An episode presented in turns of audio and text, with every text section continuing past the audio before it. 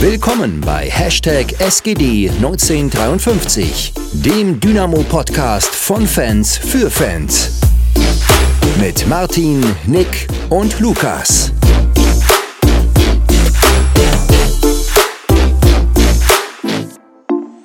Ja, willkommen zurück.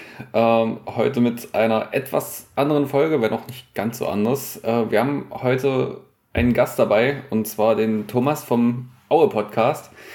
Äh, wir freuen uns, dass du hier bist. Ähm, vielleicht kannst du einfach mal dich kurz vorstellen und auch vielleicht euren Podcast kurz vorstellen, ähm, worum es bei euch so grundsätzlich geht.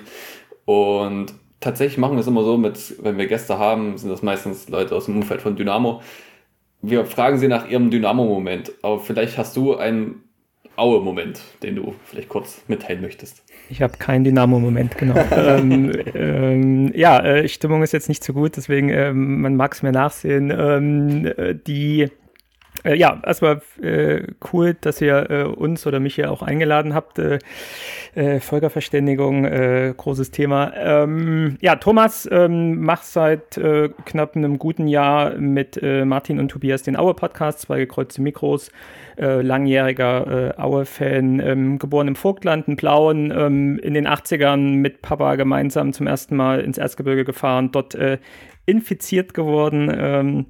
Und äh, ja, Aue Leidenschaft groß und über diverse Freundschaften sind wir irgendwann dazu gekommen, äh, doch über den Schatten zu sprengen und zu sagen, jetzt machen wir mal einen eigenen Aue-Podcast, das wie gesagt 2020, auch so eine Corona-Aktion und äh, läuft super, also macht uns Spaß, äh, natürlich äh, gerne äh, öfters über, über Siege zu sprechen als jetzt über Niederlagen, aber das gehört halt auch zum Geschäft mit dazu und ähm, ja, man findet uns ganz normal, wie euch auch, bei, bei Spotify oder äh, bei den anderen äh, Podcast-Anbietern oder auch auf ourpodcast.de. Da findet man uns genauso.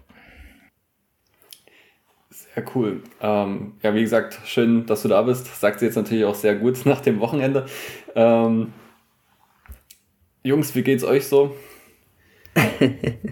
ja, ich kann jetzt ja schwärmen vom, vom Derby-Sieg. Ähm, fühlt sich nur fühlt sich nur gerade nicht richtig an, jetzt nochmal hier alles mach breit mal, zu Macht mal, doch, mach mal, ich, ich kann das ab. Nee, ich habe hab darauf gewartet, ich, äh, das ist kein Problem.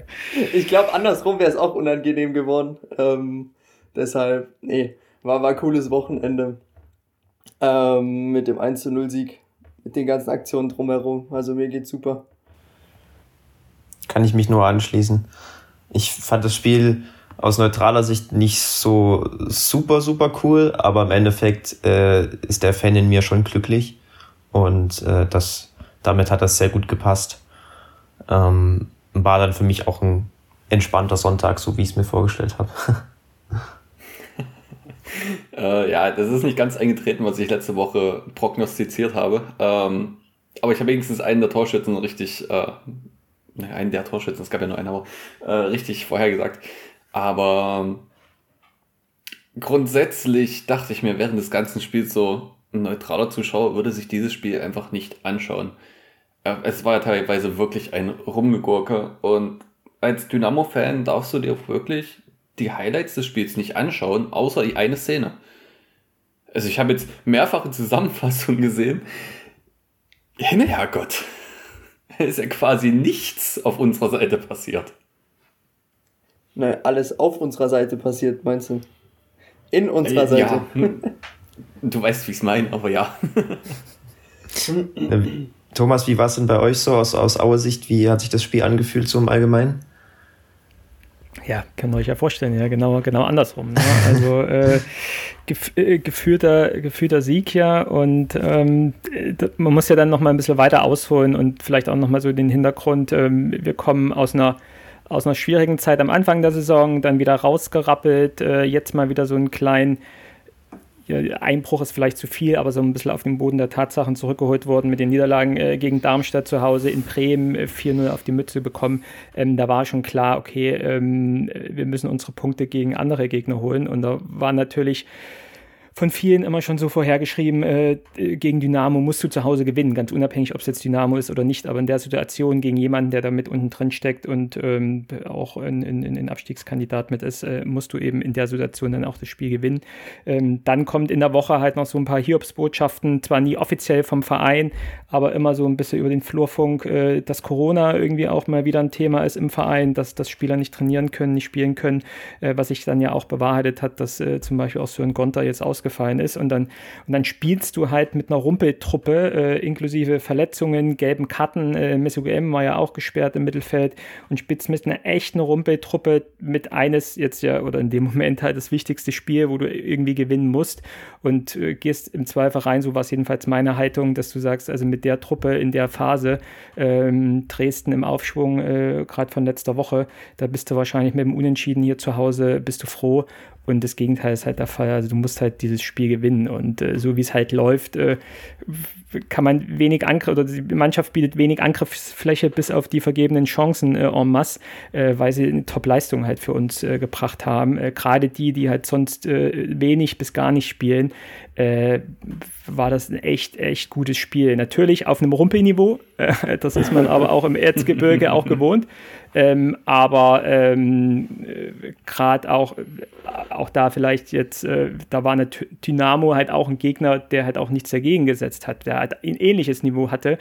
Umso ärgerlicher, dass du halt noch durch einen individuellen Fehler dann, dann verlierst. Und äh, ja, also ich glaube, man muss nichts groß dazu sagen oder Worte dafür suchen, wie gerade die Stimmung dann aktuell bei uns ist. Ja, kann man gut verstehen. Ähm, würde mir in der Situation wahrscheinlich ähnlich gehen. Ich meine, wir kennen es ja auch aus der Phase vor mittlerweile anderthalb Jahren, ähm, als Dynamo auch dann diese Corona-Zeit hatte und dann auch teilweise mit Rumpfmannschaften auflaufen musste.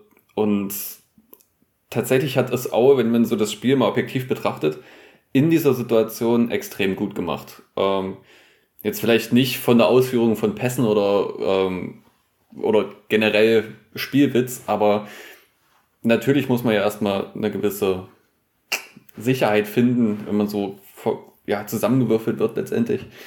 Ähm, und diese Konter, die Aue gefahren ist oder hat, die hatten es schon ganz schön in sich. Und wenn man dann, ja, keine Ahnung, ich würde jetzt nicht mit Dynamo-Sturm vergleichen, aber wenn du vielleicht einen Sturm hast von einer Mannschaft, die ein bisschen weiter oben in der Tabelle steht, dann kriegt Dynamo hier wahrscheinlich auch ein, zwei Gegentore oder drei. ähm, und das Spiel läuft nicht so lustig für uns. Ja. Das fasst es gut zusammen, was ihr beide gesagt habt. Ähm, das, was Thomas gesagt hat, bietet, glaube ich, auch einige gute Anknüpfungspunkte für das, für das Spiel im Detail. Deswegen würde ich vorschlagen, dass wir, lass, lass uns gleich mal in, das, in die Spielanalyse reingehen und Stück für Stück uns chronologisch durch, durcharbeiten. Da habe ich nämlich gleich eine Frage zum Anfang. Ähm, du hast ja gerade richtig ausgeführt, dass, äh, oder ja, weitgehend ausgeführt, dass, dass Aue ja in einer sehr schwierigen Saison steckt, in, in, gerade in Bezug auf die Saison-Anfangsphase. Aber das Spiel jetzt am Wochenende auch aus meiner Perspektive wirklich gerade aus gesamttaktischer Perspektive ein, extrem gutes war. Deswegen äh, meine Ausgangsfrage wäre erstmal, wie macht sich denn Mark Hensel so? Weil gerade, wenn wir jetzt gleich darauf kommen, hat mir der, der, der gesamttaktische Ansatz der, der Mannschaft äh, extrem gut gefallen und es hat natürlich auch äh, Dynamo, äh, wie wir gleich besprechen werden, große Probleme bereitet. Was mir an Mark Hensel besonders gefällt, ähm, ist das Thema Mut. Also was ihn halt ausmacht, ist, dass er, dass er ähm, wenig versucht, ähm, sich hinten reinzustellen und, und, und versucht irgendwie jetzt äh, so Eichhörnchenmäßig irgendwie die Punkte irgendwie so zu, zu, zu schnappen, sondern versucht wirklich äh, in attraktiven Fußball ist jetzt zu viel gesagt, aber einen aktiven Fußball äh, zu spielen und auch Mut zu zeigen. Und das zeigt sich so in, in kleinen Details. Also wir kann mich erinnern, äh, ein super Auswärtsspiel in Rostock äh, gemacht, wo wir, wo wir gewinnen. Ähm, und warum gewinnen wir? Weil zum Beispiel auch da äh, Sufi Messeguem auf der 6 halt ein Top-Spiel spielt, obwohl er irgendwie in der gefühlt achten Minute die erste gelbe Karte kriegt und ab der 20. Minute mehr oder weniger mit jedem Foul kurz vor Gelb-Rot steht. Und jeder äh, irgendwie in sozialen Medien irgendwie auch schon schreibt, äh, da muss man spätestens äh, zur Halbzeit runter. Und was macht Hensel? Er lässt ihn halt drauf oder wechselt ihn irgendwie in der 85. Minute oder so erst aus. Und in der Zeit macht halt MesoGM da noch ein Topspiel und holt halt für uns auch ähm, die Punkte da in Rostock. Also auch da wieder Mut, äh, was der Trainer hier gezeigt hat, da den Spieler draufzulassen. Und genauso mutig finde ich äh, hier aufzutreten gegen, gegen Dynamo. Äh, ihr wisst, wie emotional das Spiel äh, für uns natürlich auch ist und wie wichtig sportlich dieses Spiel war. Und da ähm, jetzt äh, durch, die, durch die Ausfälle ein äh, Erik Mejatschak da hinten auf die mehr oder weniger Libero-Position zu setzen. Der Typ ist 20, 21 maximal. Äh, ist bei uns äh, Typ äh, Auswechselspieler, aber eher einer, der mal, der mal nur ein paar Minuten äh, reinkommt, beziehungsweise vielleicht auch manchmal gar nicht in den Kader kommt. Hier in dem Spiel setzt äh, Hensel ihn auf die, auf die mittlere Position in der Dreierkette. Und da sind wir beim nächsten Thema. Äh, geführt ist, es, ist es lang, lang her, dass wir mal Dreierkette gespielt haben. Ähm, ich glaube, es ist kein Geheimnis, dass wir sonst immer in einem relativ geordneten 4-4-2 spielen, auch da uns eingespielt haben, da jetzt mit Mike Hensel auch äh, gute Ergebnisse geholt haben. Und auch das natürlich für das Spiel eigentlich die Ausgangsposition gewesen ist, aus, einer, aus einem bekannten System, aus einem, aus einem geordneten System, da wieder zu versuchen, die, die, die, die Neuzugänge in der ersten Elf irgendwo zu integrieren. Was macht Hensel? Er macht eben Gegenteil, sondern lässt relativ offensiv spielen und spielt mit einer Dreierkette, mit keinem gelernten äh, Abwehrspieler dort hinten drin. Also weder Mijatschak noch äh, Barilla. Ähm, sind, äh, sind äh, gelernte Verteidiger, vielleicht noch Carson äh, irgendwie noch, aber eher auch so ein Außenverteidiger. Und ähm, das macht Hänsel aus ähm, und das kommt natürlich auch gut an. Dann kommen natürlich auch so ein paar Folklore-Sachen, wie dass er da draußen natürlich rumrennt, sehr aktiv, wie so ein kleines Hampelmännchen und jede, jede Situation bewertet und sehr eng im Kontakt mit dem Linienrichter dran ist und jede Situation irgendwie kommentiert. Ähm, das macht ihn natürlich gerade in diesem, in dieser Bubble Erzgebirge natürlich sehr nahbar, sehr sympathisch und kommt natürlich auch gut an. Man drückt ihm natürlich so von Seiten der Fans äh, immer die Daumen, dass es funktioniert, ähm, aber äh, der Trainer die Trainersitz in Aue ist natürlich immer eine Schleuderposition und dann stellt man sich natürlich die Frage, wenn es mal nicht läuft, äh, was passiert dann? Ähm, aber das ist so ein bisschen Zukunftsmusik. Aber ansonsten, ja, Ausgangsfrage. Ich glaube, äh, Mark Hensel ist sehr, sehr mutig, zeigt das immer wieder in Aufstellungen, zeigt das immer wieder in seinem aktiven Coaching und äh, damit haben wir auch schon einige Punkte geholt. Also er hat mich wirklich in dem Spiel auch überrascht, muss ich sagen. Also ich habe von euch, ich habe Aue jetzt noch nicht oft in dieser Saison gesehen. Und wenn dann nur grob über, über, über die Mannschaft gelesen, Herangehensweise, Taktik, Strategie, bla bla bla. Ähm, aber so einen guten Matchplan hatte ich wirklich nicht erwartet. Wie du richtig gesagt hast, das Entscheidende war, dass äh, Aue Dreierkette gespielt hat. Und das hat aus Dynamo-Perspektive uns wirklich in den ersten 20, 25 Minuten riesige Probleme bereitet. Weil das hat Schmidt dann auch in der Pressekonferenz gesagt. Ich hatte das schon während des, des Spiels vermutet. Dynamo hat ein normales, klassisches 4-4-2 erwartet, hat, hat sich da dafür einen Pressingplan zurechtgelegt, hat sich den Plan, äh, einen Ballbesitzplan zurechtgelegt. Aber weil Aue dann 3-4-1-2 gespielt hat, ähm, hat das Pressing nicht mehr funktioniert und der Ballbesitz erst recht nicht. Und dann gerade in den ersten 20 Minuten hat dadurch Aue uns einige Male klug überspielen können, haben es geschafft, in einige dynamische, vertikale Angriffssituationen zu kommen ähm, und da auch wirklich für Gefahr gesorgt. Und ich glaube, der einzige Punkt, wo dann der, der in dieser Phase aus Auer Sicht nicht so gut geklappt hat, war einfach die individuelle Umsetzung dieses Plans. Und der, der hat Dynamos, also der hat wirklich Dynamos Pressing den Zahn gezogen, aber dann in der Offensivbewegung oder direkt schon im Aufbau hinten wurden halt waren, wurden immer mal wieder Abspielfehler eingestreut oder irgendwelche Chancen nicht verwertet, weswegen der Dynamo auch von sich aus ein, zwei ordentliche Ballgewinne hatte. Aber im Großen und Ganzen war in dieser Phase, in, in, zum Anfang, wirklich total spannend zu sehen, dass Aue Dynamo so einfach taktisch ausgespielt hat, sozusagen, indem sie einen anderen Plan hatten, als, als, als man erwartet hatte und deswegen da etwas mehr Gefahr erzeugen konnten und einige gute vertikale Angriffe in, in, in ihrem Spiel drin hatten.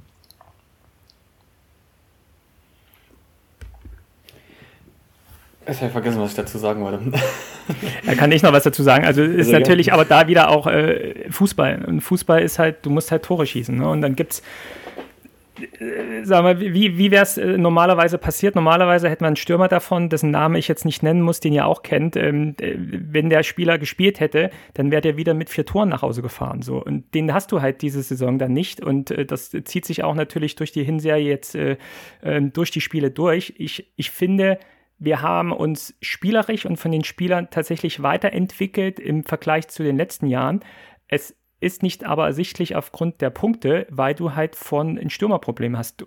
Andersrum gesagt, du hast in den letzten Jahren wahrscheinlich immer davon gelebt, dass du ein, zwei Top-Stürmer hast, die aus wenig viel gemacht haben. Aktuell äh, spielen wir, finde ich, jetzt nach, nach mehreren Spielen hat sich so eine Philosophie entwickelt und die Jungs äh, sind gut und jung und willig und äh, sind super.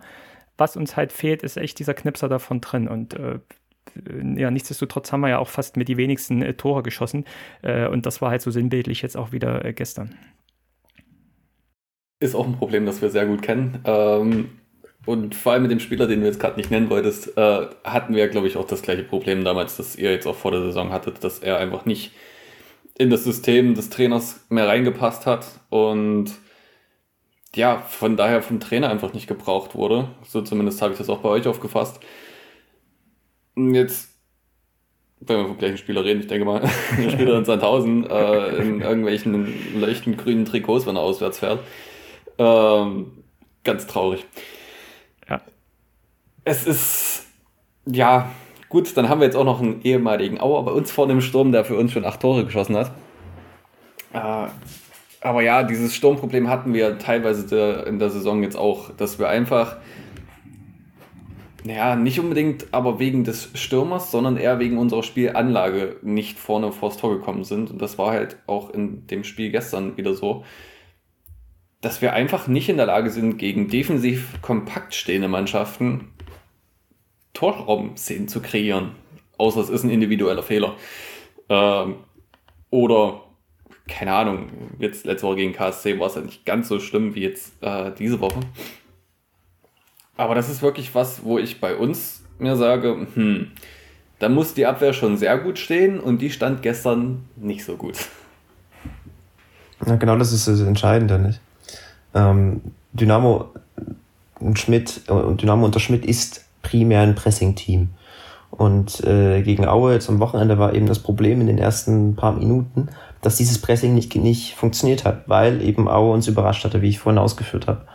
Und deswegen haben sowohl die Ballbesitzmomente nicht funktioniert, als auch die Pressing-Momente. Und dadurch hat Aue dann einfach, hätte da Aue auch gut ein Tor schießen können, wenn nicht zwei oder so. Da hatten, hatte Dynamo schon Glück, dass es dann, dass, dass der Gegner da diese, diese Fehler, die man angeboten hat, diese Chancen, die man angeboten hat, nicht ausgenutzt hat.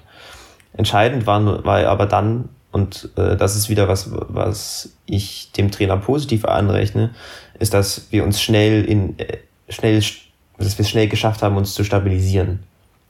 Also wir haben, ich glaube, so um die Minute 20, 25 haben wir leicht umgestellt im Pressing, haben Linksverteidiger Löwe ein Stück höher geschoben und dadurch auch so ein bisschen neutralisiert, haben besser ins Timing, ins Zweikampftiming gefunden, konnten besser vorwärts verteidigen und haben das Spiel dann zumindest ausgeglichen gestaltet. Und so, glaube ich, ist dann auch die ganze erste Hälfte zu beschreiben, dass Dynamo stabiler geworden ist und damit so auf beiden Seiten halt viel Stückwerk dabei war, viel, ähm, viele Umschaltmomente in beide Richtungen, aber eben auch viele individuelle Fehler, was sowohl was das Verteidigen als auch ähm, das, das, das Spiel mit Ball angeht, so dass da einfach dann wirklich ein sehr ausgeglichenes und, sage ich mal, wenig anschauliches Spiel dann in der ersten Hälfte rausgekommen ist. also ich fand es tatsächlich ziemlich ähnlich wie die erste Halbzeit gegen KSC. Das war auch so, du hattest den Anfang, wo Aue halt ähm, sehr gedrückt hat und auch ein Tor oder ja, ein Tor auf jeden Fall machen hätte können. Äh, und wir so wieder gar nicht reingekommen sind. Und dann mitten in der Halbzeit nicht ein krasser Bruch, aber doch zu erkennen war, dass ähm, jetzt Dynamos endlich wieder ja äh, meint, hier selber ein bisschen in die Hand zu nehmen und dann eben auch zu dem Ballbesitz kommt, den man gerne hätte und äh, schlussendlich dann es in die andere Richtung geht, aber es trotzdem komplett ungefährlich bleibt und man zur Halbzeit eigentlich mit, ich weiß nicht, hatten wir eine Torchance, wo man wo wir Janik Stark ein Schuss vom 16er, eher ein Schüsschen. Ja, der ihm dann auch noch drüber rutscht, stimmt. Ähm, ja, also es war so ziemlich ähnlich zum, zum KSC-Spiel. Zu der Chance könnte man jetzt vielleicht die, die Kade-Chance aus dem KSC-Spiel nehmen, der auch so. Ja, da war der Schuss schon noch ein bisschen besser. Kommt immerhin aus Tor, ja. Ähm, aber ja, es war so ziemlich ähnlich, fand ich. Ja, ähm, es ist generell einfach ein sehr fehlerbehaftetes Spiel gewesen, was das Spiel nach vorne anging. Das ging hinten bei Brollo los, bei dem ich übrigens wirklich nie wieder hören möchte, dass er gut mit dem Ball am Fuß ist. Also, das passiert mir jetzt einfach zu häufig mittlerweile. Das war jetzt die Spitze in dem Spiel, das kann mal passieren, ja, aber es ist wirklich jetzt schon über das letzte Jahr gesehen immer mal wieder, dass er solche Granaten dazwischen hat. Ähm, aber auch generell dann äh, das Verständnis der Stürmer untereinander, zum Beispiel Königsdörfer und Borello, die immer wieder unterschiedliche Ideen von dem haben, was sie jetzt eigentlich machen sollen. Äh, Königsdörfer spielt einen Pass, war auch gegen KSC zum Beispiel so. Ähm, Borello läuft halt in die andere Richtung. Tolle Sache. Ähm, das kann man aber trainieren, beziehungsweise kann man sich da auch absprechen. Das ist ja jetzt nichts, was irgendwie schwierig abzustellen wäre. Nur müsste das jetzt irgendwann mal passieren bin ich der Meinung. Ja. Naja, du siehst an, der, an diesen Situationen eben, dass Schmidt das Spiel wirklich sehr extrem defensiv fokussiert denkt. Das sieht man auch, das fand ich auch bei der PK dann nach dem Spiel nochmal bemerkenswert, dass er jede Spielphase, jede Spielsituation, jede Umstellung etc so von sich aus intuitiv aus der Defensive heraus erklärt, aus dem Spiel ohne Ball, dass er eben im Pressing umgestellt hat und nicht umgestellt hat, weil er äh, damit gleichzeitig das Spiel mit Ball ähm, fokussieren und verbessern wollte. Ähm, daran, siehst du das eben. Ich meine, aber das, das, diese, diese Fokussierung, die kennen wir ja zumindest. Äh, die kennen und die Diskussionen haben wir auch schon, schon, schon sehr, sehr, sehr lange, seitdem er, vermutlich seitdem er da ist. Ähm, nichtsdestotrotz, fand ich, dass es jetzt in diesem Spiel schon zumindest zu einem Teil entschuldbar war, weil wir auch, weil ich zumindest eine Ballbesitzidee erkannt habe. Das Problem war halt, dass Aue nicht 4-4-2, sondern 3-4-1-2 gespielt hat und es deswegen nicht aufging. Ne, Dynamo wollte das Mittelfeld rausziehen und dann ähm, drüber spielen, äh, in den Zwischenlinienraum zu Daferner und zu den, zu den Stürmern. Und das hat einfach strukturell nicht gepasst. Und dann kommen eben noch diese individuellen Umsetzungsprobleme dazu, die du gerade genannt hast, weil Dynamo eben darauf nicht so einen hohen Fokus legt im Training. Und dann wird, wird es schwierig, irgendwie zu Chancen zu kommen. Deswegen fand ich, war dann gerade die erste Hälfte, aber auch dann, wenn wir gleich dazu kommen, die zweite Hälfte, einfach ein Spiel, was schon taktisch eigentlich viel geboten hat, so rein von den Ansätzen her, die man erkennen konnte. Aus Matchplan, Dynamos Anpassungen, Dynamos Idee im Ballbesitz, die nicht funktioniert hat. Aber entscheidend war dann am Ende die individuelle Umsetzung dessen. Also, wie du gesagt hast, technische Fehler, ähm, individuelle Fehler, falsche Entscheidungen. Das war bei uns in der Offensive sehr häufig der Fall, so wie wir es auch in, aus den letzten Spielen kennen. Und auch äh, bei Aue wäre es, glaube ich, hätte man sich aus Dynamo-Sicht nicht beschweren dürfen, wenn ein besserer Gegner aus den Chancen, die man dem Gegner geboten hat, in der Anfangsphase ein, zwei Tore hätte äh, erzielt. Ich erinnere an Heidenheim, die haben das gemacht. Ähm, ich habe allerdings äh, in der Halbzeit, so wie das ganze, die ganze Halbzeit, die erste lief, schon zu meinem Schwiegervater gesagt, mit dem ich zusammen geguckt habe, dass dieses Spiel eigentlich nur durch so einen individuellen Fehler, wie halt zum Beispiel Breul im ersten Durchgang äh, sich geleistet hat, entschieden werden konnte. Äh, es ist jetzt glücklich für uns äh, ausgegangen, dass es genauso gekommen ist. Ähm, vielleicht können wir auch mit dir äh, drüber reden, Thomas, äh, wie du das Gegentor gesehen hast. Ähm, für mich tatsächlich, ich würde Martin Menne nicht einen großen Vorwurf machen, wenn man sich die Zeitlupe einen dritten nochmal noch mal anguckt, sieht man, dass dabei vorher anfängt zu hoppeln auf dem Geläuf in Aue. Also so, so leicht würde ich das mir jetzt nicht machen und, und uns dann auch insgesamt. Also ähm, Martin Menne, äh, Leitfigur bei uns, langjähriger Kapitän, brauchen wir jetzt nicht groß mehr was dazu zu sagen. Ähm, äh, Heimspiel, also, also er kennt sein, seinen Platz auch, ja, und auch mit seiner Erfahrung, er weiß, ist jetzt in keine Situation auch unter Druck, äh, wenn man merkt, okay, äh, auch schon als der Ball nicht da ist und man merkt, okay, man läuft durch den, durch den Strafraum und sieht, okay, es ist huckelig, ich sollte mal aufpassen, wenn ich Zeit habe, nehme ich ihn lieber an und spiele dann weiter. Also das, also da, da würde ich es ihm jetzt nicht so leicht machen. Ähm, könnt ihr euch aber auch natürlich vorstellen, äh, wie weh es insgesamt dann natürlich auch tut, dass, äh, dass ihm der Fehler passiert ist, wobei es kann auch allen passieren und, äh, und ähm, da werden keine, keine, keine, keine langwierigen Vorwürfe gemacht. Hat uns genug Punkte in den letzten Jahren äh, gerettet und ist, ist das Symbolbild ja auch für die Auer zweite Liga. Das äh, muss man ja einfach auch sagen. Deswegen können Fehler passieren. Ähm, egal, dass es jetzt auch im, im, im Dynamo-Spiel passiert, äh, ist es eben so. Aber nichtsdestotrotz muss man natürlich dieses Gegentor ganz klar äh, Mängel anhaften lassen, ganz egal, wie der, wie der Ball da aufgehuppelt ist. Da hätte er vorher dann eben was anders machen müssen. Ähm, ich glaube, so, so, ähm, so, so selbstgerecht ist er dann eben auch, äh, so selbstsicher ist er auch, dass er da sagt, äh, das Ding nehme ich zu 100 Prozent auf meine Kappe. Und äh, ich glaube, mehr brauchen wir. Also ich, ich werde nicht mehr zu diesem Tor sagen.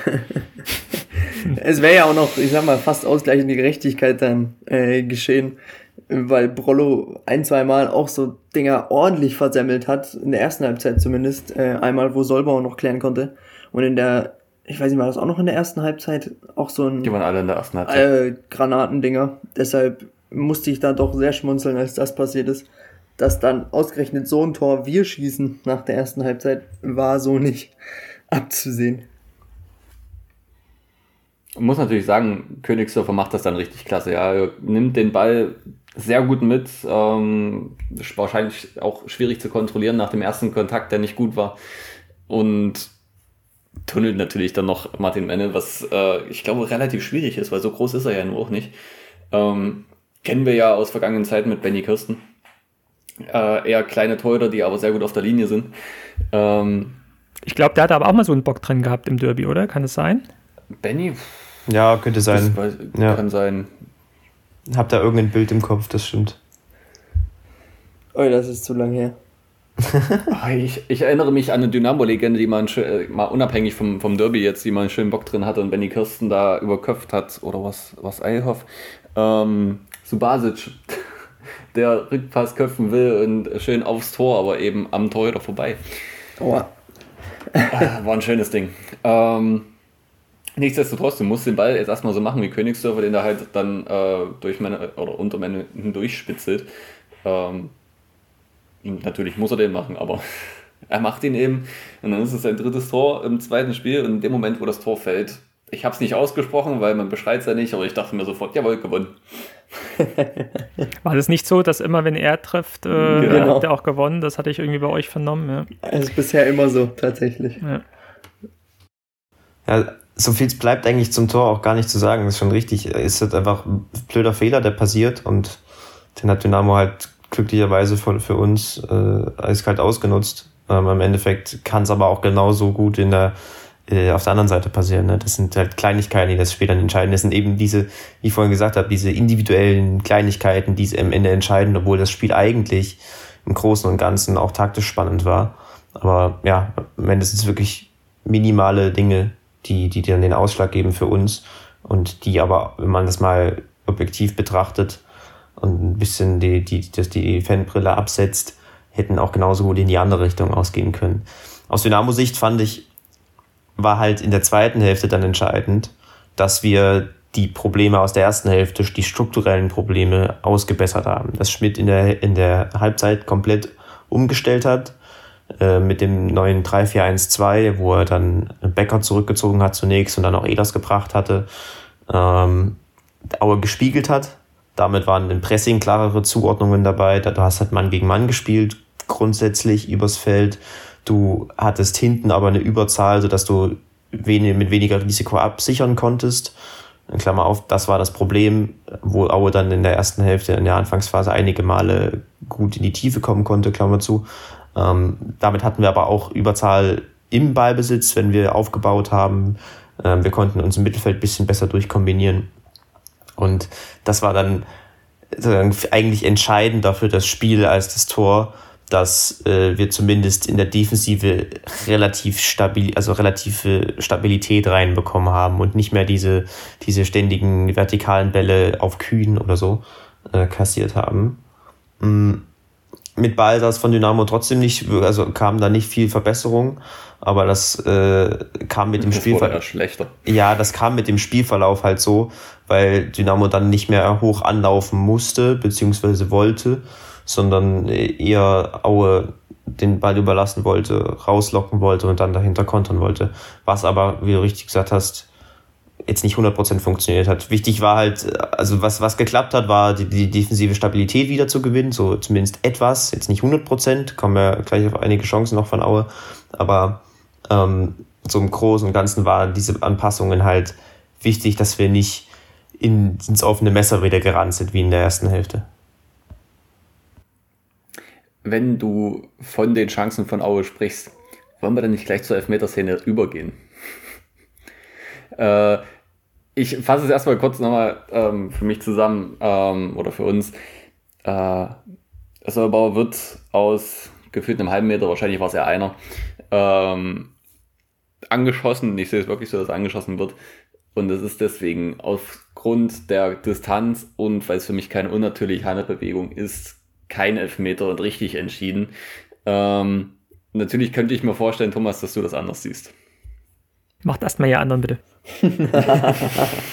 naja, es ist halt irgendwie ein bisschen diese, diese Handregel, also ich, ich check da ganz ehrlich nicht mehr durch, auch wenn die jetzt hier so neu ähm, diese neuen Reformen gab, aber tatsächlich, also ich glaube, mich selber wird sehr ab, abfacken, sorry für das Wort, ähm, wenn es andersrum passiert wäre bei dem Spielverlauf.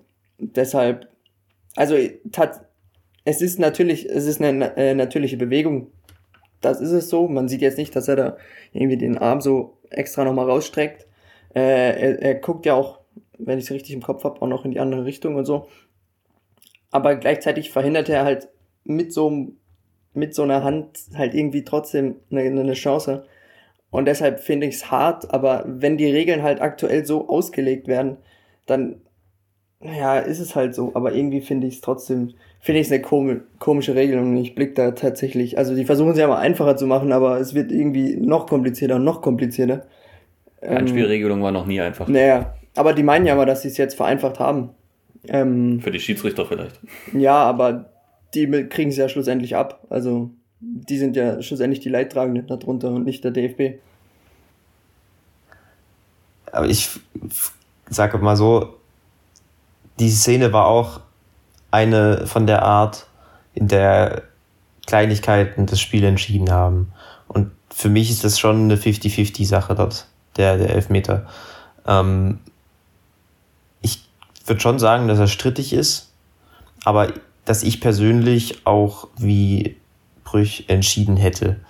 Weil wenn du nach dem neuen Fokus auf die Absicht gehst als Kriterium Nummer eins, dann kann ich die Argumentation nachvollziehen, dass er sagt, mir ist es die Distanz zu kurz und gleichzeitig ist es mir nicht deutlich genug, eine unnatürliche Körperflächenvergrößerung. Na klar, die Körperfläche wird vergrößert, aber das ist nicht, der Arm ist jetzt nicht irgendwie auf äh, 90 Grad Winkel oder höher oder wie auch immer, sondern auf einem Level, wo er sagt, es ist noch natürlich. Gleichzeitig ist die Bewegung auch äh, des Arms natürlich und deswegen kann ich, wie gesagt, nachvollziehen, dass das so, dass, dass, dass er das klar gesehen hat und ähm, das nicht gepfiffen hat. Ich verstehe aber auch, muss ich ganz ehrlich sagen, dass wenn, wenn, wenn andere Leute das, gerade das mit der, mit der Vergrößerung der Körperfläche, mit der Vergrößerung der Körperfläche anders argumentieren. Das, das, das sehe ich auch. Und das ist halt dann einfach eine Situation, wo der Schiedsrichter nach seinem Ermessen nach entscheiden muss. Und in dem Fall war es halt so, dass Brüch dann in die eine Richtung gegangen ist. Ich hätte es auch so gemacht, weil es für mich mehr im Sinne des Fußballs ist, äh, und das ja auch so ein weiches Kriterium für, für die Spielleitung eines Schiedsrichters ist. Am Ende ist es aber wirklich 50-50 und es gibt sicherlich auch viele Schiedsrichter, die das genau pfeifen, äh, die, die, die genau das pfeifen, wie wir auch in den letzten Wochen gesehen haben, in anderen Ligen oder auch in, äh, in den letzten Jahren, auch wenn da die Regel noch etwas anders war. Ähm, was uns eint, ist auf jeden Fall dieses, ähm, diese, diese Regelwut in den letzten Jahren zum Thema Handspiel im, im, im Elfmeter. Das, das, das nervt einfach auch, dass es da keine klaren Regeln gibt. Und ich weiß nicht, ob ihr auch mal Fußball gespielt habt. Ich habe es äh, lange Jahre. Und ähm, gefühlt, ähm, ob es in der Jugend war oder im Männerbereich war, war das so in den, jetzt vielleicht schon ein bisschen, ein bisschen älter, äh, in den 90ern, Anfang 2000ern, fand ich, das war, das war gut geregelt. Also ich, ich, ich kann mich natürlich an äh, Situationen erinnern, aber da gibt es auch Tausende und nicht nur Handspiel, sondern äh, mehrere Themen, äh, wo man in Diskussionen mit Schiris geht. Ich hatte nicht das Gefühl, dass es irgendwie früher ein Problem war, Handspiel im Strafraum zu ahnden oder nicht, sondern gefühlt deutlich bewusster Hand. Äh, jemand geht aktiv mit der Hand hin oder die Hand ist irgendwo oben in der Luft, wo sie nicht hingehört. Da gab es äh, Strafstoß, ansonsten nicht. Äh, und dann, dann ging es los mit FIFA, UEFA, wer auch immer, geht rein und versucht jetzt die, die Handregel zum Elfmeter irgendwie zu reformieren. Es gibt jedes Jahr neue Regeln. Ich glaube, letztes Jahr war es ja das Extremste, wo sozusagen fast, fast mehr oder weniger jede Hand äh, am Ball abgepfiffen wurde und es gab Elfmeter. Und das hat auch für mich nichts mehr mit Fußball zu tun. Also ich möchte gern einen Fußball haben und Fußball sehen, wo ich mich als Abwehrspieler noch relativ natürlich bewegen kann. Und da will ich auch nicht als Abwehrspieler immer zwanghaft versuchen, ähm, ähm, meine Hände hinter dem Rücken zu verschränken, damit ja nicht der Ball an, den, an, die, an die Hand fällt, ähm, obwohl ich das gar nicht wollte. Das für, hat für mich wenig mit Fußball zu tun. Es ist immer so ein Eiertanz in dem, im, im 16-Meter-Raum. Und ähm, deswegen jetzt, surprise, surprise, äh, will ich gar nicht so viel über die Situation diskutieren, weil ich tatsächlich es nachvollziehen kann als Fußballer, dass man aus nächster Distanz im 16-Meter-Raum einen Ball an die Hand geschossen bekommen hat, äh, oder bekommt, weil man gerade mitten in einer Abwehrsituation ist. Und das war es für mich gestern auch tatsächlich so, dass das eine, eine unübersichtliche Situation war. Es, glaube ich, waren auch irgendwie zwei Dresdner um, um, um Niklas Kühn. Ähm, das, ist ein, das ist ein Tripler, das habt ihr gestern gesehen. Das ist ein Trickser, der versucht, auf kleinen Raum viel zu machen. Da will ich mich natürlich auch als Abwehrspieler drauf einstellen und versuche, jegliche Position sozusagen einzunehmen, um, um reaktionsschnell irgendwie darauf zu reagieren. Und das war für mich die Position von eurem, eurem Abwehrspieler. Und ähm, dann, dann kommt durch einen Schuss oder versuchte Flanke oder was es auch immer war, aus nächster Distanz der Ball an die Hand, ähm, ist für mich keine, keine bewusste Aktion zum Ball. Ähm, der Ball springt aus einer Abwehrsituation dort dem, dem Dresdner an die Hand, äh, ist in meiner äh, rosaroten Fußballwelt tatsächlich kein Elfmeter. Was natürlich groß bei uns, können ihr vorstellen, äh, Aue Foren, Social Media natürlich so ein Thema ist, äh, die Vergrößerung der Körperfläche. Das würde ich aber wiederum mit dem Argument äh, begegnen. Ähm, es ist Fußball und ich möchte mich als Ab ich muss mich als Abwehrspieler bewegen können. Und dazu gehört es auch, meine Hände in einer gewissen Art einzusetzen, um meinen Körper irgendwie im Gleichgewicht zu halten. Und das war für mich alles so gegeben. Plus ähm, äh, ein Schiri, der direkt daneben steht und die Situation äh, direkt sieht und sieht, dass es wirklich halt innerhalb von 50 Zentimeter, einen Meter da irgendwie der Ball rangeschossen wird mit einer guten Geschwindigkeit. Ähm, äh, tut weh, 80. Minute, Derby, man ist 0-1 hinten, man hat diverse Chancen, kriegt keins rein. Jetzt hätte man mit einem Elfmeter natürlich die Chance, wenigstens einen Punkt mitzunehmen. Äh, tut weh, aber sagen wir mal, das kleine vogtländische Fußballherz sagt, äh, das war so okay.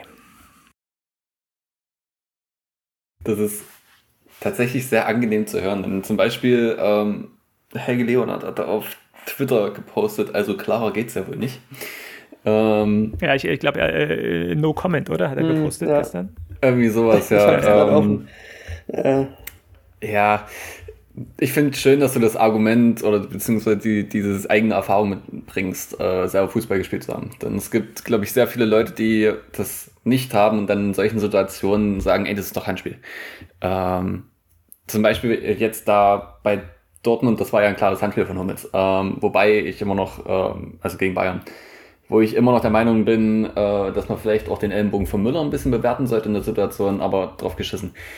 Was aber Dortmund-Fans jetzt machen, ist diese Situation von Boateng von vor zwei Jahren oder so rauszukramen, wo er mit dem Rücken sich zum Ball dreht und den Ellenbogen rausstreckt. Aber da wird er auch aus anderthalb Metern abgeschossen.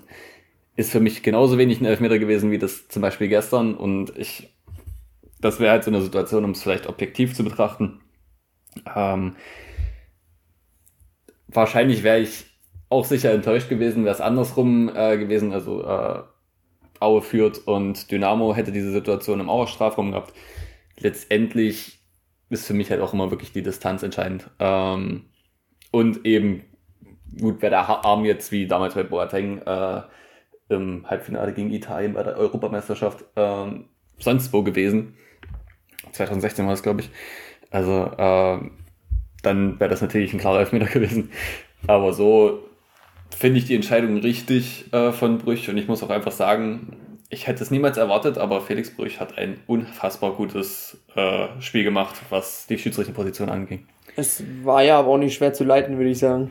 Also es Ach naja, es gab schon so ein paar Situationen, wo auf der einen Seite mal mehr geschrien wurde, äh, wo vielleicht auch mal Hektik hätte reinkommen können, aber er hat es sehr souverän geleitet und ich glaube, das ganze Spiel zwei gelbe Karten in einem Sachsen-Derby. Eben ist schon. Es war ja jetzt auch nicht. Keine Zuschauer. Es war eben, es war nicht übertrieben ja, hart und ich glaube, wenn du da Zuschauer hast, dann macht, hat das doch einen krassen Effekt, so an sich gegenseitig aufstacheln. Und dann, wenn da irgendwo mal einer grätscht und dann, ja, also ein Dresdner grätscht ein bisschen härter und dann kocht da äh, der Kessel hoch im, im Erzgebirge, dann äh, hat das, glaube ich, schon nochmal einen anderen Einfluss, wie wenn da halt, ja, ich weiß ja nicht, da standen welche auf dem Berg, weiß ja auch nicht, wie viele das waren, wie man das gehört hat, aber ähm, ja, das war halt, ich sag mal, eins der einfacheren Sachsen-Derbys. Aber trotzdem definitiv gut geleitet, sorry, kannst, äh, ja, ja. dass ich dir da, äh, dass ich unterbreche. Also fand ich auch gut geleitet, äh, schön, schöne weite Linie, dennoch äh, konsequent und am Ende wird es ja immer Diskussionen geben in solchen Situationen, wo es um den Ermessungsspielraum des Schiedsrichters geht. Wichtig ist hier, dass du, dass man die Argumentation von ihm nachvollziehen kann, äh, anhand der Regeln, die in diesem Jahr gelten. Abgesehen davon, dass die Regeln vielleicht diskutabel sind, das ist jetzt gar nicht das Thema, aber du kannst die Argumentation nachvollziehen und damit ist es okay. Ich verstehe auch, dass andere sagen, okay, ich, hätte mir, ich, ich, ich sehe mich eher auf äh, Elfmeterseite, aber das liegt halt dann in diesem Ermessungsspielraum drin und den hat der Schiedsrichter und in dem Spiel hat es für mich Sinn ergeben, so wie er, wie er, wie er entschieden hat und damit alles gut. Ich will hier nur einmal äh, festhalten, ich weiß nicht, wer alles dann den Podcast hört. Ähm, Helge, wenn du hier zuhörst, dass du ähm, wenig Ahnung von Fußball hast und nicht Fußball gespielt hast, das kam gerade von Dynamo-Seite, nicht von meiner Seite. Weil ich glaube, ich glaube tatsächlich, dass Helge äh, zweite Liga in der DDR Fußball gespielt hat, tatsächlich. Also man glaubt es nicht, aber ähm, der, hat, der, der, der, der kann schon Fußball spielen. Gut, wir machen weiter dann. Kriegt ihr keiner Probleme. Na, was äh. man vielleicht noch zur Schlussphase sagen kann, also dann jetzt unabhängig von dem Elfmeter mal, äh, dass Aue zwar Chancen hatte, aber sich dennoch man, es, man hätte besser ausspielen können, den Ballbesitz, den man hatte. Man hat sich dann in diesem, mit, mit, der, mit der Viererkette aufgebaut, in dem 4-1-1-4 so ungefähr positioniert, hat versucht, einfach die letzte Linie zu überladen, über lange und zweite Bälle zu kommen. Und es hat auch einige Male funktioniert, wenn Dynamo mal kurz in einer Situation zu passiv war oder irgendwie ein Ball runtergekommen ist, wo er nicht runterkommen sollte und so. Aber man hat es nicht geschafft, Dominanz zu erzeugen. Das war so diese eine einzige Spielphase, wo ich gedacht habe, dass Aue da etwas taktisch etwas gereifter hätte agieren können. Weil so war es dann am Ende auch etwas einseitig in der Hinsicht, dass du halt, du schlägst den langen Ball, äh, gehst auf den zweiten und versuchst damit irgendwie in den Strafraum zu kommen. Aber man hätte auf der anderen Seite eben durchaus auch variabler agieren können, äh, mit Kombinationsspiel über, über den doppelbesetzten Flügel beispielsweise im, im, in dem äh, 4-4-2, dass du da auch einfach mehr Chancen, klarere Chancen und auch ähm, dann am Ende auch vielleicht auch ein Tor kreieren kannst. Da war einerseits Aue etwas einseitig und andererseits Dynamo auch halbwegs stabil. Das war eben das, was ich vorhin gesagt habe, dass, dass es wichtig war, dass wir diese Anpassung getroffen haben mit der Dreierkette und dass wir dann auch in den, in den Einzelsituationen, Strafraumverteidigung, äh, Flügelverteidigung, also so oft in, in, Richtung Flanken etc., dass wir da die nötige Intensität weitgehend aufrechterhalten konnten. Wir sind am Ende dann etwas passiv geworden, weil dann auch irgendwie scheinbar wieder die Kraft ausging, da ferner Königsdörfer etc. Aber im Großen und Ganzen hat dann eben diese, dieses Zweikampfverhalten bei Dynamo den Ausschlag gegeben, dass es dann äh, nicht noch mehr klarere Chancen auf Aue Seite zustande gekommen sind. Es ist ja aber auch nicht unser Spiel, ähm, das Spiel zu machen. Ne? Und, und Kombinationsspiel ist ja teilweise auch dann Fremdwort bei uns, ähm, dass das ja einfach nicht unser Spielstil ist. Dann, äh, wir tun uns immer schwer gegen Mannschaften, die sich hinten reinstellen. Deswegen ähm, war, es für uns auch wichtig, ähm, kein Gegentor oder kein frühes Gegentor zu bekommen, ja? weil wir da auch merken, dass, dass, dass das können wir nicht. Äh, wir sind keine aktive Mannschaft, die eine Mannschaft bespielen kann. Wir können gut reagieren und äh, schlecht agieren. So. Und deswegen hat das ja gut gepasst. Wir haben durch durch individuelle Fehler von Dresden ähm, gute Chancen kreiert da in, den, in, den, in der ersten Halbzeit gerade, aber auch noch in der zweiten Halbzeit. Oft auch aus Kontersituationen heraus. Das können wir gut. Da haben wir auch die Spieler dazu wo wir einfach die Spieler nicht dazu haben, beziehungsweise die Spieler ähm, nicht die Fähigkeiten haben, ist halt tatsächlich ein, ein, ein Druck aufzubauen durch Kombinationsspiel. Ähm, das, das ist nicht unser Stil und deswegen war es natürlich so ein Genickbruch, dann so ein so ein Gegentor zu bekommen, plus äh, neu zusammengewürfelte Mannschaft, äh, die ähm, im Schnitt, ähm, wenn man mal die Alten rausnimmt, äh, Mendel, Hochscheid, im Schnitt 23 war Derby. Ähm, irgendwann haben natürlich auch die Nerven geflattert und dann war nichts mehr dran am Ende. Kommt mir gerade alles irgendwie sehr bekannt vor. Das also, wollte ich auch sagen, ja. Äh, aus dem einen Teil der Saison. Ziemlich genau, ich glaube, wir könnten die Formulierung irgendwo rausschneiden und drüber packen. Es würde genauso formuliert werden.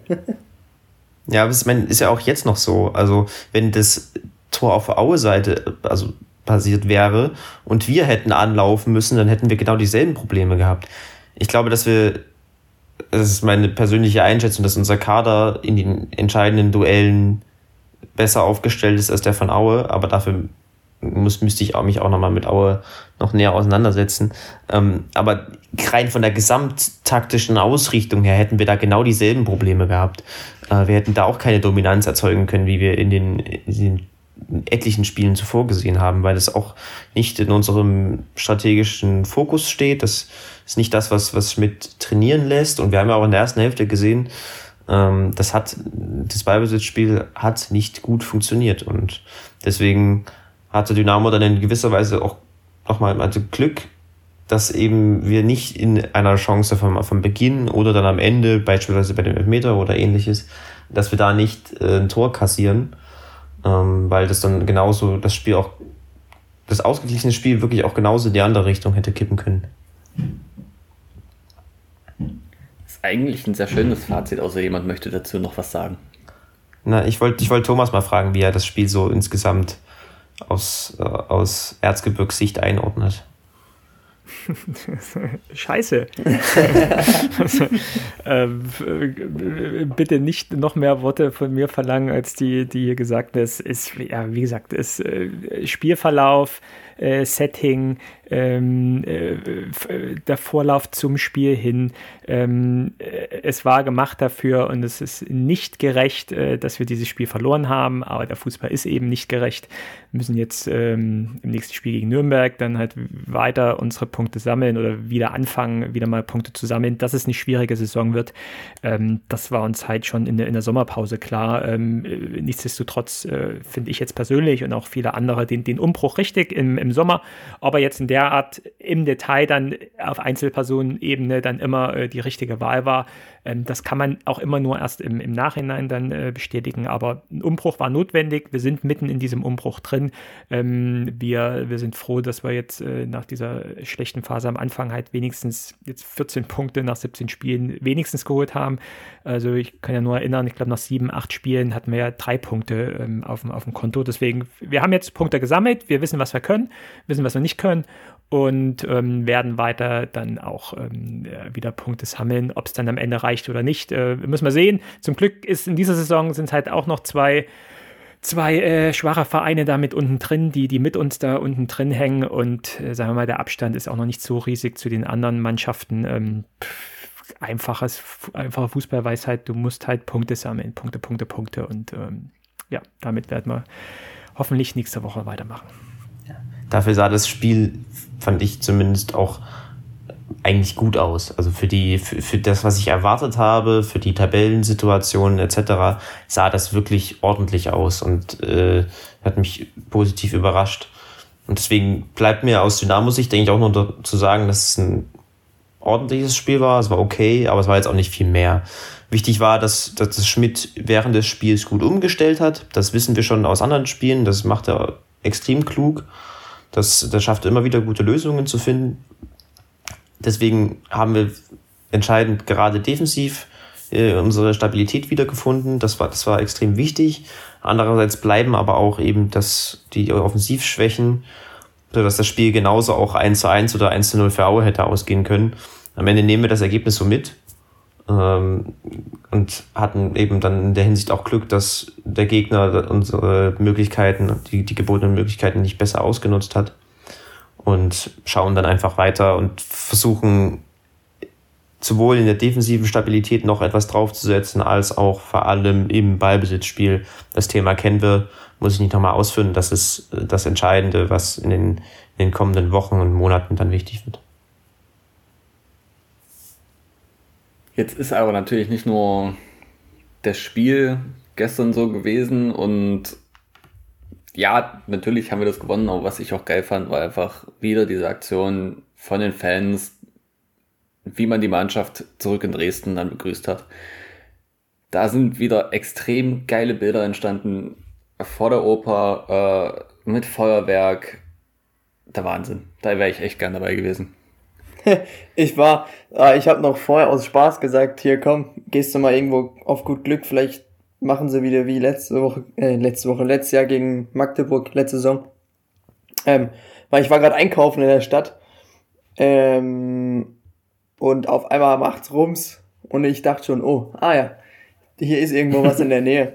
Ähm, ich war dann schlussendlich zu weit weg, ähm, um da richtig hinzugehen, aber man hat's gesehen und mitbekommen und ein bisschen draußen äh, gehört und gesehen, aber schon cool. Also da muss man auch äh, wirklich Respekt denen zollen, die sich da dann, die das organisieren, ähm, kommunizieren und dann da so ein, so ein Feuerwerk abbrennen.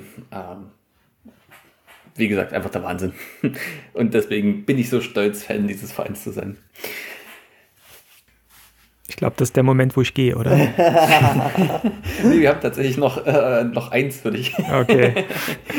Und zwar haben wir ähm, über den Spieler der Hinrunde von Dynamo abstimmen lassen. ähm, und mit 26% der Stimmen äh, hat Christoph Daferner das gewonnen.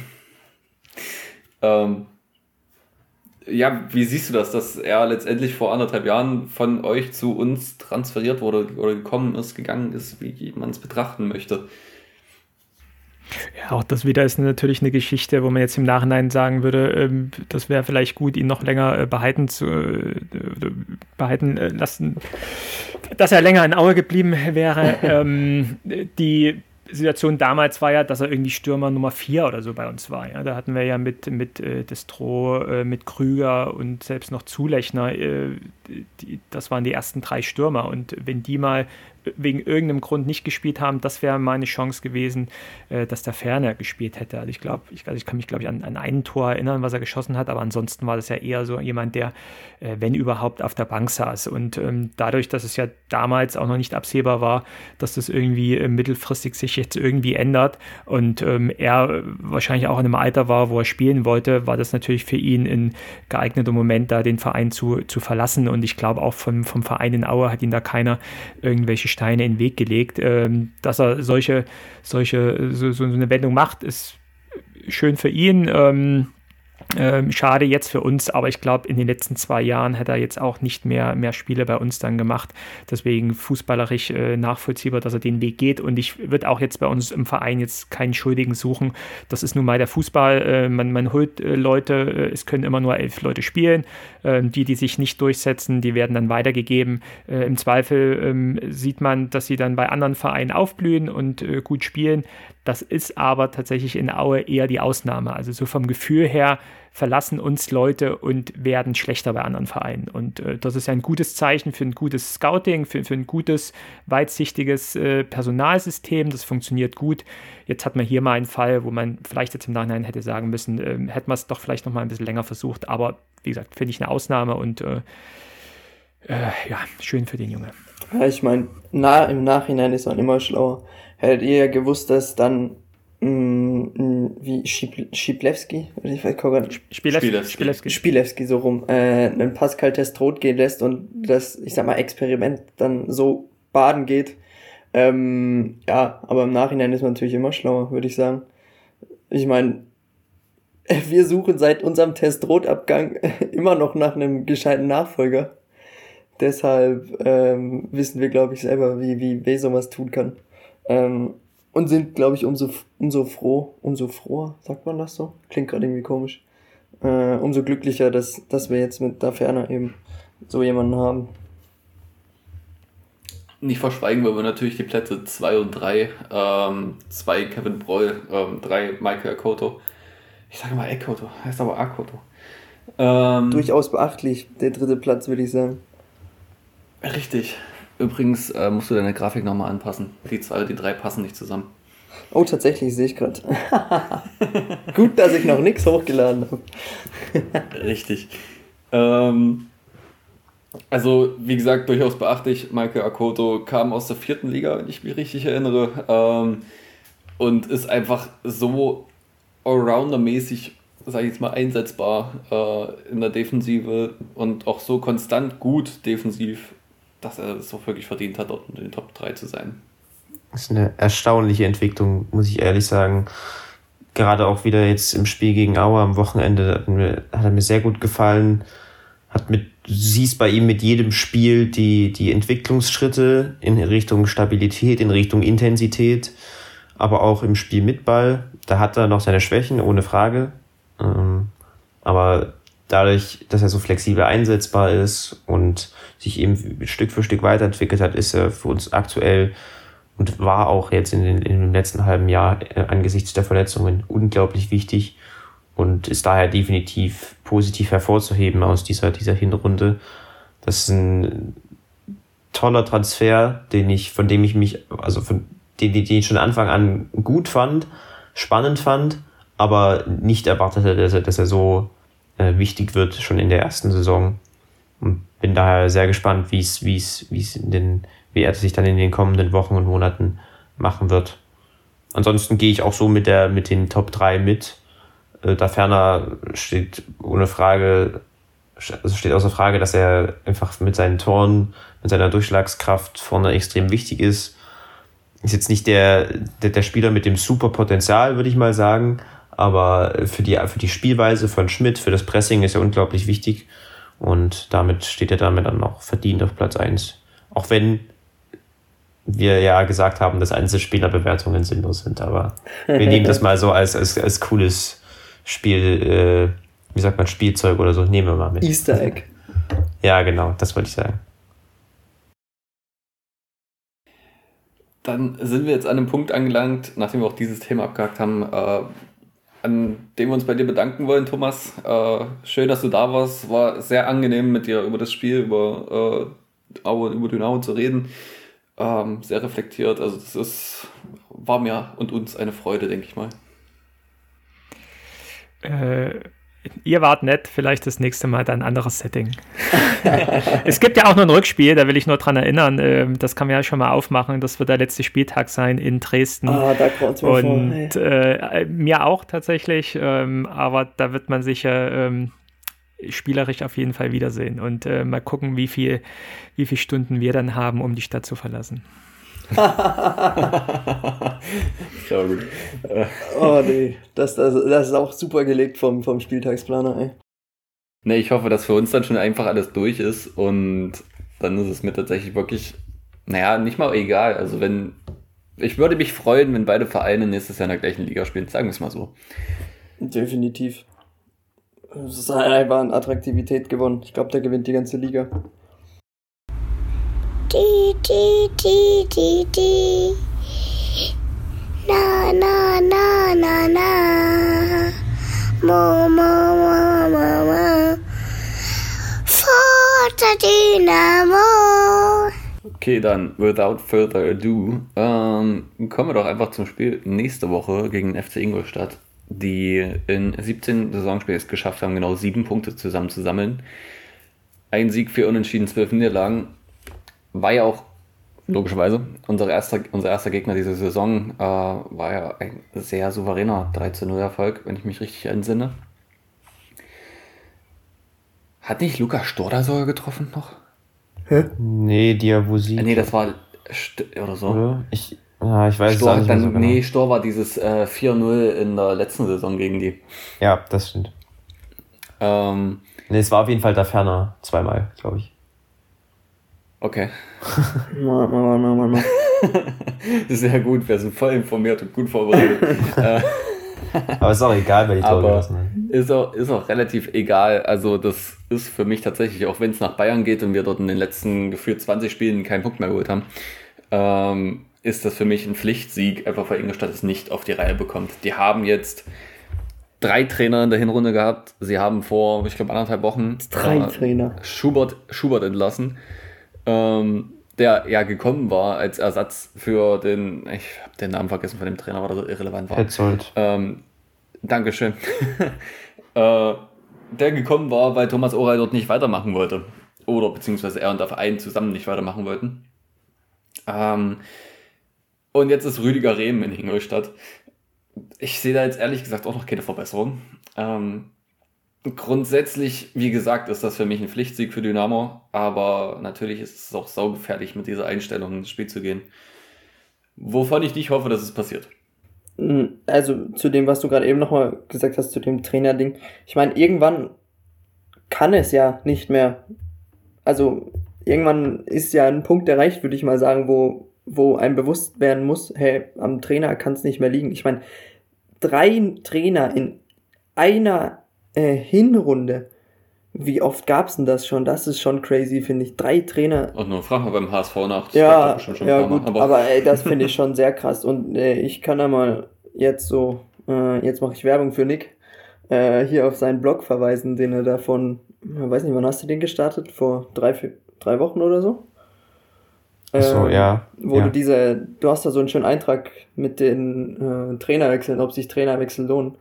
Äh, also ich kann da, also in, in, in Ingolstadt ist, glaube ich, alles verloren. Also wenn wir da keinen Sieg holen, dann, dann wird's peinlich.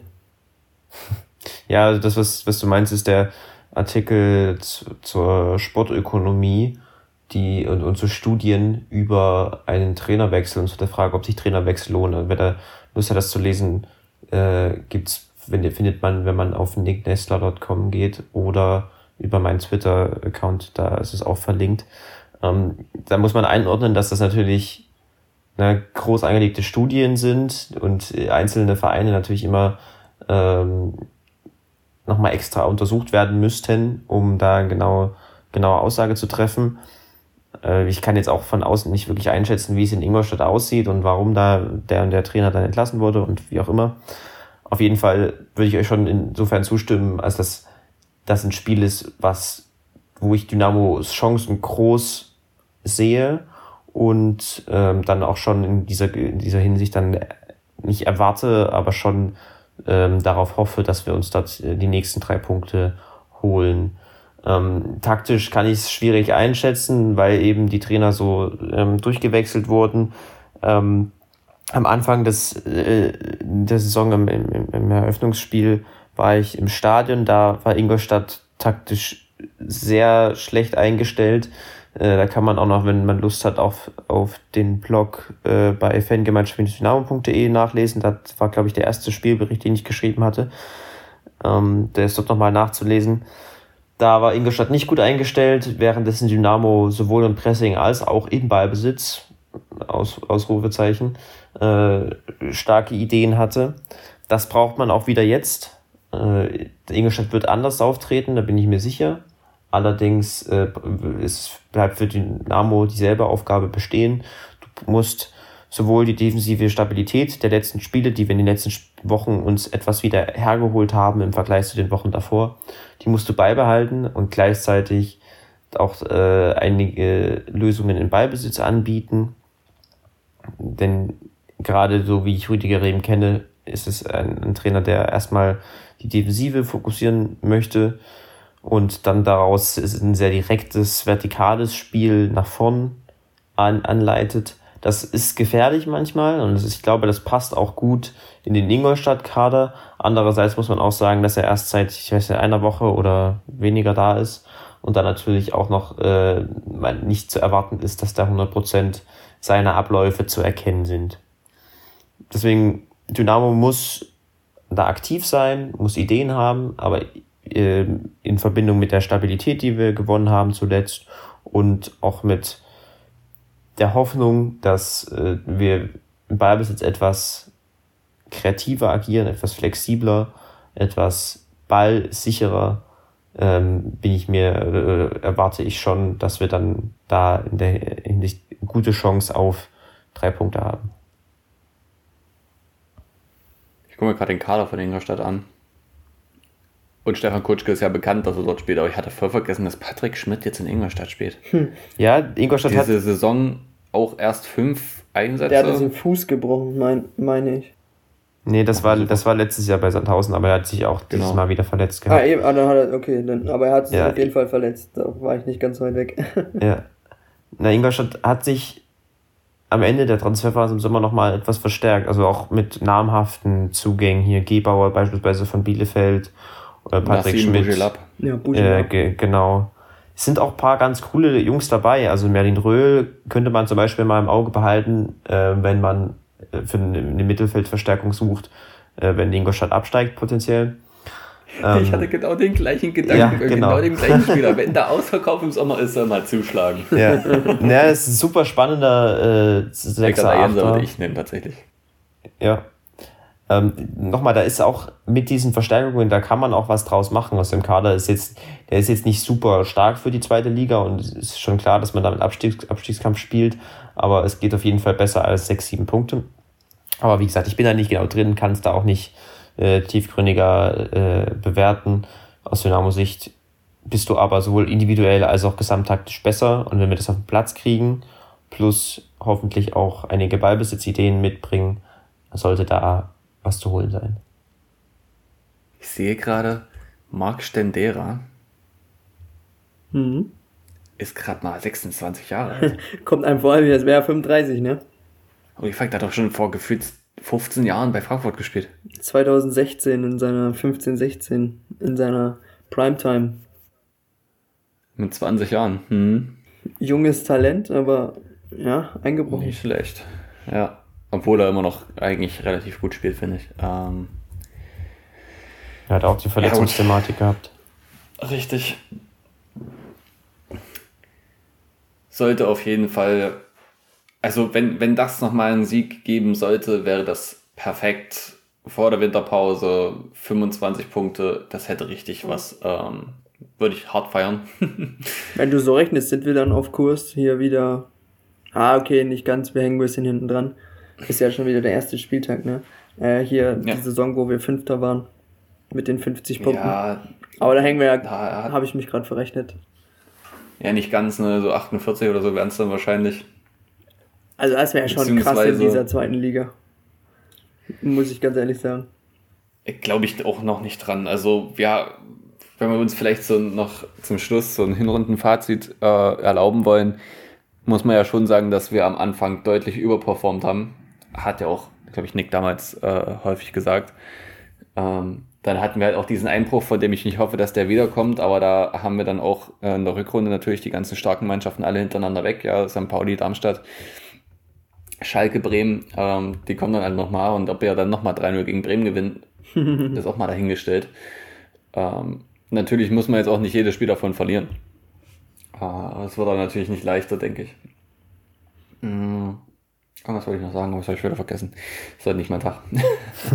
Ja, wir, also ich sag mal so, ich mache mir, ich bleibe eigentlich bei demselben Urteil oder bei demselben Gefühl, dass ich schon die ganze Saison über habe, unabhängig von den jeweiligen Phasen.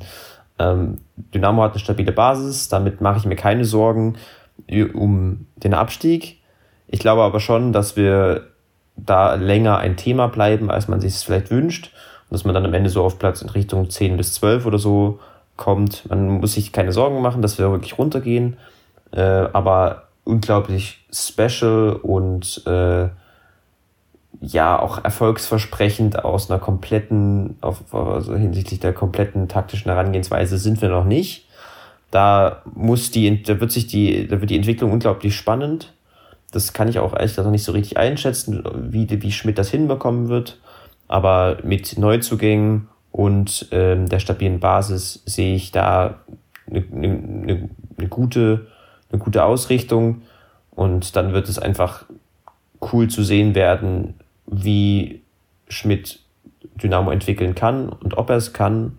Und äh, das wird dann sozusagen dann vermutlich das, äh, das, das, das zweite Narrativ, die, die zweite große Frage, die dann äh, am Ende der Saison äh, uns beschäftigen wird.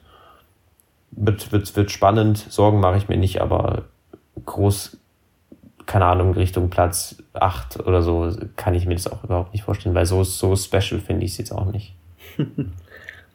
ah, ich bin tatsächlich echt gespannt auf den Winter, äh, gerade im Hinblick auf Transfers, da wir uns wahrscheinlich doch eigentlich in der Spitze, also in Spitze meine ich, äh, in, den, in der Startelf verbessern wollen, müssen. Oder zumindest potenzielle Kandidaten.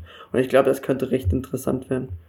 Und ich meine, wir haben ja auch schon die ersten Gerüchte, was Abgänge angeht, beziehungsweise das eine Gerücht, dass eventuell Pascal Sohm uns verlässt im Winter. Keine Ahnung. Kann man. Könnte man verstehen. Gut, War jetzt nicht im Kader das Spiel. Genau, gut vorstellbar. Und auch, ich glaube, zu verkraften. Ja, ohne jemanden auf den Fuß treten zu wollen. Nicht im Kader steht, ja. Ähm, tatsächlich, wenn wir nochmal auf diese Abstimmung äh, von heute oder für euch dann halt gestern zurückkommen, haben wir festgestellt, dass Philipp Hosiner acht Einsätze hat, weil wir gesagt haben, äh, wir nehmen Spieler mit mindestens acht Einsätzen. Hätte ich so jetzt nicht mehr im Kopf gehabt, der hat die letzten vier Spiele nicht im Kader gestanden. Auch da könnte ich mir einen Abgang tatsächlich vorstellen. Ist halt die Frage, wie viele du abgeben willst und äh, wen du ja man weiß ja nie. Wir haben es ja im. Grundsätzlich musst du aber immer noch deinen Kader verkleinern. Wir haben gleich immer noch 30 Spieler, oder? Also, wenn ich mir gerade den Ingolstadt-Kader angeguckt habe, haben wir vergleichsweise einen kleinen Kader. aber äh, ja, kann gut sein. Die haben ja auch schon fünf Spieler auf der Jugend oder so mit eingesetzt. Ähm, aber wir haben ja auch noch so Spieler wie zum Beispiel Max Kulke auf der Gehaltsrechnung stehen. Ähm, Agi Diawusi, war der überhaupt im Kader jetzt? Hm, Stimmt. Er war auch nicht im Kader. Äh, also das sind drei Stürmer, gut, von denen wirst du jetzt nicht alle drei abgeben. Und das meine ich. Aber die halt alle nicht im Kader stehen, warum auch immer, ja, das ist jetzt mal dahingestellt, ob da jetzt jemand krank war oder das wissen wir nicht. Ähm, aber gerade bei Philipp Hosiner ist es schon extrem zu sehen, dass Schmidt gar nicht auf ihn baut oder sehr selten. Obwohl er eine Vorlage hat diese Saison in acht Einsätzen. Man hört Stauner. äh, aber er passt halt wahrscheinlich auch einfach nicht ins Spielsystem. Er ist äh, nicht mehr der schnellste bzw. der große Läufer, was das defensive Anlaufen angeht. Und damit passt er nicht in die Spielphilosophie rein. Ja, wir haben das ja schon mal ausführlich diskutiert. Das, äh, ich hätte da jetzt auch noch viel zu sagen, aber es wird, glaube ich, zu weit. Äh, vielleicht können wir dann nochmal auf die Folge von der Länderspielpause verweisen, wo wir uns den Kader im Gesamten nochmal angeschaut haben im Großen und Ganzen stimme ich euch aber auf jeden Fall zu. Gibt Möglichkeiten, wo wir uns, äh, wo wir den Kader verkleinern können. Gleichzeitig aber auch äh, brauchst du ein, zwei Verstärkungen, die wirklich top sind. Also mindestens eine, die die Startelf verstärkt im Offensivbereich. Das haben wir damals ja auch schon rausgearbeitet. Und dahingegen wird es auf jeden Fall unglaublich spannend.